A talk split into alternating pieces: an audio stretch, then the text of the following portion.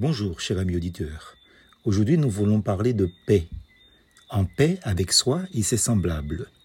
D'où proviennent les conflits et les querelles entre vous? N'est-ce pas des désirs égoïstes qui combattent sans cesse en vous?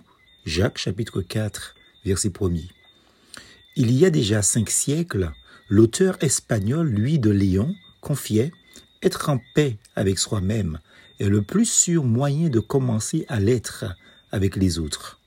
Parlait-il seulement de son époque? Les conflits et tensions entre les êtres humains auraient-ils disparu avec les progrès de notre civilisation? Combien les médias nous relatent-ils de bonnes nouvelles et de situations de paix en proportion des discordes, conflits, procès, rivalités économiques ou politiques? Et même de guerre. Lui de Léon avait compris quelque chose qui peut nous aider. La solution pour obtenir une véritable paix ne réside pas dans tous les schémas et traités que les hommes peuvent élaborer.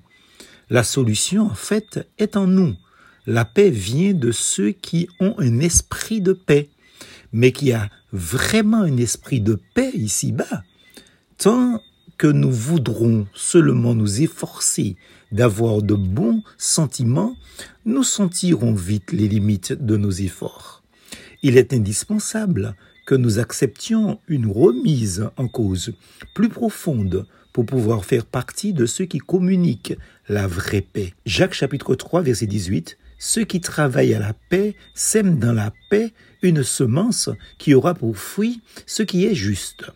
Et la paix véritable ne peut venir que de celui qui est appelé le prince de la paix. Ésaïe chapitre 9 verset 6.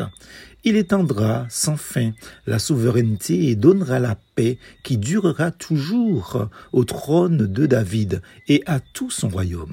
Sa royauté sera solidement fondée sur le droit et sur la justice dès à présent et pour l'éternité. Voilà ce que fera le Seigneur des armées célestes dans son ardent amour, et en commençant par faire la paix avec Dieu. Jésus-Christ a dit, Je vous laisse la paix, je vous donne ma paix, je ne vous la donne pas comme le monde la donne. Jean chapitre 4, verset 27. Plus force en Jésus.